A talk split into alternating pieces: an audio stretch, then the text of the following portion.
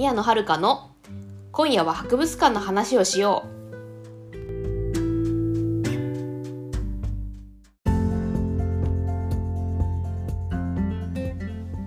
皆さんこんばんは、宮野遥です。この番組は学芸資格を持つ博物館オタクが博物館について熱く語る番組です。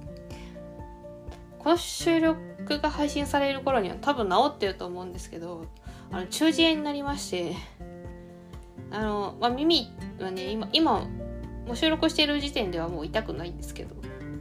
あの、めちゃくちゃ耳が詰まってる感じがしてるんですよね。うん、なんか別に聞こえるんですけど、普通に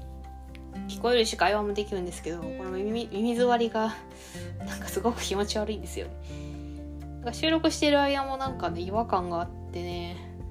もうなんか困ったなーってさほど、まあちょっと困ったなぐらいの感じですね。まあ、あの生活にそんなに支障はないですね。で、なんで中耳になったかっていうとですね、なんですかね、耳かきかな。あのーまあ、風邪ひいてたわけじゃないんですけどね。それで中耳になってわけじゃないんですけど、まあ、もう思い当たるのは耳かきですかね。私、毎日耳かきをしてたんですね。耳かきが大好きなんですよ。やるとね、すごい気持ちいいじゃないですか、耳かきすると。で、まあ、耳かすもさ、出るしさ、で、かゆいしさ、で、毎日、まあ、奥まで、結構奥まで突っ込んで耳かきしたんですよね。そしたら、痛くなっちゃいましたね、耳がね。ほんと突然だったんですよ。まあ、その日も、まあ、寝る前に耳かきしたんですよ。がっつり耳かきしたんですよ。で、寝てからですね、なんか急に耳が痛くなって、うわ、やべえと思って、もう夜中だったんですよ、痛くなったのが。でもなんか、まあ、夜中なんでもちろん病院やってないんで、うわ、どうしようと思って。で、なんか、あの、姿勢いろいろ、いろんな姿勢になってね、寝ようとしてみたんですけども、まあ、もう結局寝らんなくて、その日もう痛くて痛くて寝られなかったからあの朝起きて病院行きましたね、まあ、それで中耳炎って言われたんですよね収録している時点ではまだ薬飲んでますけどまあ多分まあそのうち治るとは思う。もう痛くはないのでもう病院行った時点でもう痛み消えてたんでもう痛みはすぐ消えましたね。だから耳詰まりはちょっとまだ解消されてないので、まあそこら辺はしょうがないかなっていう感じです。まあ多分収録配信されてる頃にはね、耳詰まりも治ってると信じたいですけどね。もうなんか、喋ってて違和感あるのもまあしょうがないけどね。まあそのうち治るでしょうよ。と思いたいですね。まあ、その皆さんちょっと耳かきのしすぎにはね、気をつけてくださいね。あの、奥まで突っ込んでやっちゃダメですからね。まあ、人のこと言えないですけどね。私、奥まで突っ込んでやってましたからね。まあ、皆さんは、そそんなわけでね。あ皆さん、耳かきに、耳かきのしすぎには、あの、奥まで突っ込むのはね、ちょっとお控えくださいね。で、まあ、この博物館を、この、この、この 違うわ。間違えました。この番組はですね、まあ、あの、なんか、適当に作業しながらとかね、もう寝ながらとかでも構わないんで、そういうリラックスした状態で聞いてくださればと思います。今夜も博物館の話をしていきましょう。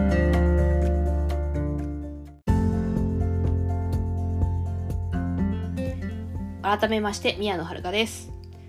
えー今夜はですね、あの、印刷博物館の話をしたいと思います。印刷博物館、まあ、皆さんご存知ですかね？ごごどうかなビビご存知の方そそんなにいるのかどうかわかんないですけどまあ印刷博物館は民間の博物館ですねまあコンセプトとしてはねまあ名前の通りなんですけどね印刷。あのなんだ？印刷にまつわることを展示してる博物館ですよ。でこれはですねあのまあ、民間の博物館と言いましたが、あれだから確か突版印刷だったかな？突版印刷だと思うんですね。あの、住所が突版小石川本社ビルって書いてあるんで。まあ、突版印刷が、あの、運営してる博物館ですね。あの、印刷の歴史、あの、活字のところからね、あの、こういう近代のねデジタル的なものに至るまでねどんな歴史があるのかっていうのをあの展示で見られる博物館ですね。私いつ行ったんだったかな？えっとね私行ったことありましてちょっといつだったかな？結構前だな。多分ね大学生の時だったと思うんですよね行ったの。なんでまああんまりあんまりあんまりちょっとどどんなだったのかどんな内容だったのかちょっとはっきり覚えてないんですけど結構ねボリュームはあった。なんかあのとても満足のできるボリュームだったような気がしますね。うんあの企業の博物館でしたけれどもすごくボリュームがありましたね。でそうそうあのでですねこの印刷博物館ね面白いのがですねこのあれあれなんですよねあの音声配信やってるんですよ。この印刷博物館の公式で、まあ、あのホームページにね公式印刷博物館のホームページに載ってるんですけどリンクが。ちょっとあの印刷博物館のホームページのリンクとあとポッドあの音声配信ののあ載っけておきます。音声配信のリンクも載って載っけておきますけどね。なかなかね。なかなか面白いですよね。あの YouTube やってる博物館はね結構あるんですけど音声配信はなかなかね面白いですよね。まあどっちかっていうと YouTube やった方があれなんじゃない？まあ実物ね展示品見せられるしいいんじゃないかなとは思わなくもないんですけど、まあ、私音声配信好きなのでまあ普通に音声配信やってくれるのは嬉しいですけどね。あの、Spotify と Apple Podcast で配信されてるみたいですね。うん。そんな感じで、あの、ポッドポッドキャストやってますね。あの、概要欄にリンク貼っておきますね。でですね、まああの、まだ全部は聞けてないんですね。あの、聞けてないので、まあ途中まで聞いた感想になりますけれどもね。なかなか、あの、なんだろう、内容が濃いので、あのすごく満足感のあるあのあれですね満足感のあるポッドキャストですね。まああのあちょっと今の状況だとねあの実際に行くのはなかなか厳しいかなと思うんですけれどもまあよかったら音声配信を聞いてみるといいかなと思います。でですねまあ音声配信まあえっと主にはなんかなんだろうなあのインタビュー？インタビューというか、まあ、学芸員にのあなんか印刷博物館の学芸員にお話聞く聞いたりとか、まあ、あと結構印刷博物館でなんかオンライン講座をやってるみたいなんでそれのアーカイブが多いですね。それでですね、まあ、私オンライン講座の方はまだ参加してないのでちょっとまあ詳細はわからないんですけどまあ、あれですね。まあ、ポッドキャストを聞いた感じは、まあ、なんだろう。すごく勉強になるというか すごい内容が濃いですね。まあ、あの、まあ、いくつか聞いたんですけど、とりあえず、あの、ぜあの、0と1を、ナンバー0とナンバー1を聞いた感想をちょっと、第0回と1回か、を聞いた感想をちょっとお話ししたいと思いますね。えっと、まあ、0回、第0回についてはですね、あの、会館前の苦労話が聞けるということで、あの、とても、あの、とても濃い濃い内容となっております。あの、この、印刷博物館の館長がですね、なんかね、語り口がすごく優しくてね、なんかちょっとキュンとしちゃう ですよ。本当ななんか、いい声。な、なんかね、すごい穏やかでね、優しい声なん。ちょっと実際聞いてみてほしいと思いますね。で、なんかあれ、結構、なんだろう、大変だったみたいですね、立ち上げね。なんか、なんだろう、その博物館のプロが誰もいない状態、要は素人だらけの状態で立ち上げたから、もう何が何だかわかんないみたいな感じだったみたいですよ、博物館。立ち上げるとき。まあでもあれらしいですね、あの、どこ、どこの博物館も大体同じような感じらしいですけど、やっぱ立ち上げはかなり混乱があるようですね。であとはですね、まあ、第1回これ第1回のポッドキャストなんですけどもまあ、これはあのオンライン講座のアーカイブなんですけれどもタイトルが「活版印刷と宗教改革」っていう学芸員の方がお話しした内容があるんですけれどもそれも勉強になりますね。それこれすごい面白かったですね。もうこれ、まあ、何が面白かったかっていうとあれなんですよね。あのあのずっとね長年あの疑問に思ってたことがあってですねあの世界史であのフランシスコ・ザビエルが日本にやってきたっていう話があるじゃないですか。あの宣教師としてねキリスト教の布教のためにやってきたっていう話があるじゃないですか。それが何でなんだろうってずっと思ってたんですけど、まあ、そのあれがなんだそれが分かってその理由が分かってすごい感動しました。あだからフランシスコ・ザビエルって日本にやってきたんだってっていう感動がありました。まあ詳しくは聞いていただければと思いますけれども。まあまあざっくり言うとまああれなんですよね。もうなんかなんだろう。死活問題だったんですよね。その、まあ、フランシスコ・ザビエルにとってというよりはそのキリスト教のまああれですね。カトリックです主に。カトリックの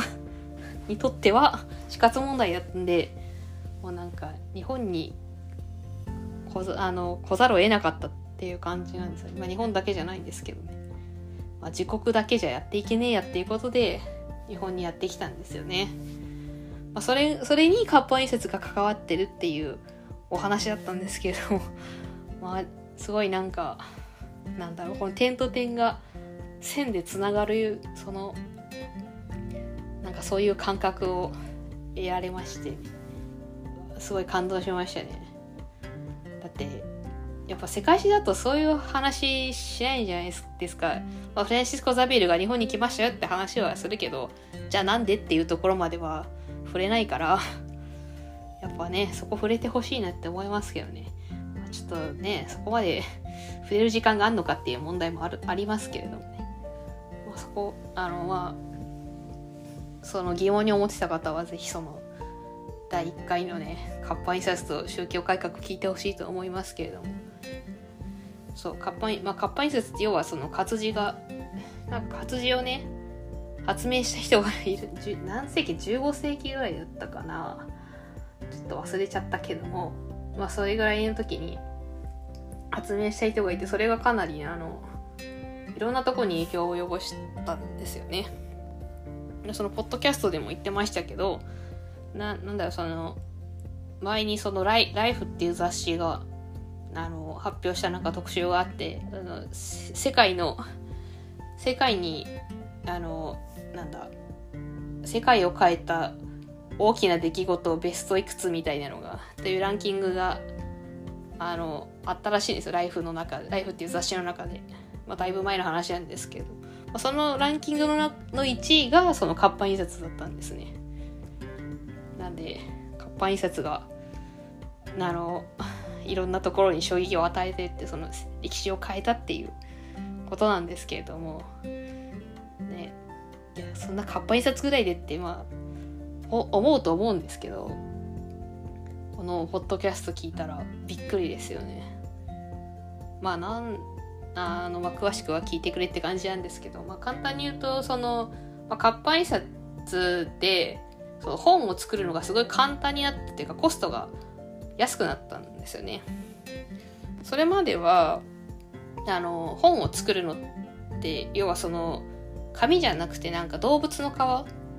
羊皮紙っていうんですけど、まあ、動物の皮を使って作ってたからやっぱコストがすごいかかったんですよね動物何百頭も殺さなきゃいけなかったから、まあ、それがその印刷機だけで済むっていう紙で済むっていうのはやっぱりやっぱインパクトでかいと思うんですよね。まあ、ちょっとこの例え、この説明だとピンとこないと思うんで、お金で例えますけど、まあ、あれですよね、あの、一冊100万、作るのに一冊万、100万かかっていた本が、1万円で作れるようになったみたいな感じだと思うんですよ、感覚的には。それってやっぱ、すごいことじゃないですか。100分の1で、今までの100分の1で、の値段で本作れるんだったら、そっちに、そっちで本作りますよね。だって安い方がいいじゃん。あの、すごい金かけるよりさ。普通に安い方がいいじゃんって話なんですけど。で、なんで、これがその宗教改革につながるはなんでかって話なんですけども。あのー、なんだ、まあ、プロテス、まあ、プロテスタントがね、あれですね、一番多分母だったんじゃないかと思うんですけど、まあ、キリスト教の宗派の中に、まあ、プロテスタントとカトリックっていうのがあって、まあ、プロテスタントは、あれらしい、なんかその、聖聖書？聖書を重んじる、重視する宗派なんですよね。あの、聖書に書いてることをなんか、厳密に守ろうみたいな感じの宗派なんで、まあ、あの、聖書が大事なんですよ。もう聖書が、あの、信者には聖書が必要なんで、まあ、活版印刷が普及するとどうなるかっていうと、まあ、聖書をね、すごいたくさんすれるようになるから信者を増やせて、プロテスタントはウハウハなわけですよね。それはそうだよねって感じだけど、あの、しまあ、信者はとりあえず聖書を読めるようになってほしいっていう考えだから、やっぱ聖書をね、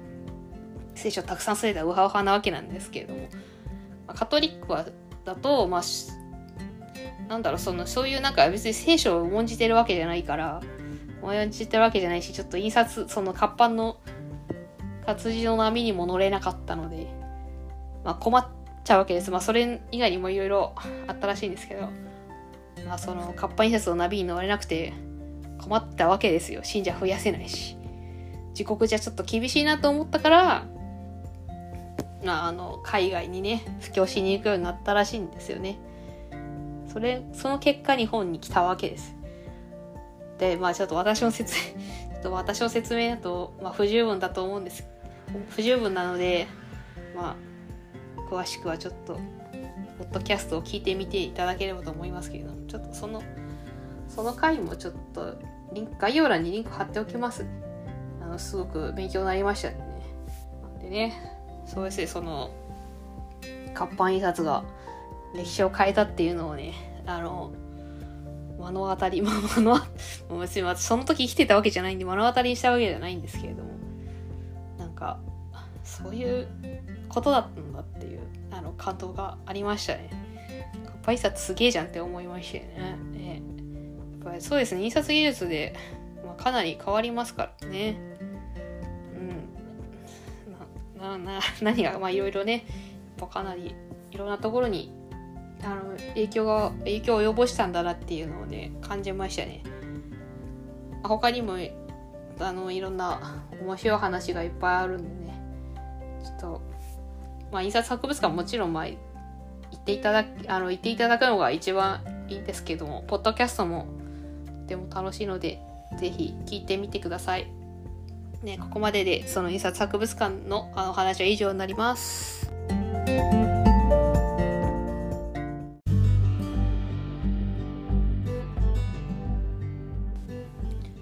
印刷博物館のお話はいかがでしたでしょうか？ね、あの なかなかその音声配信ね、博物館会係の、調べたんですけどね、なかなかなかったですからね。あの、まあ、公式でやってるのは貴重だと思います。なんか趣味でやってる人とかもあんまヒットしなかったし、あの、私のしか出てこな、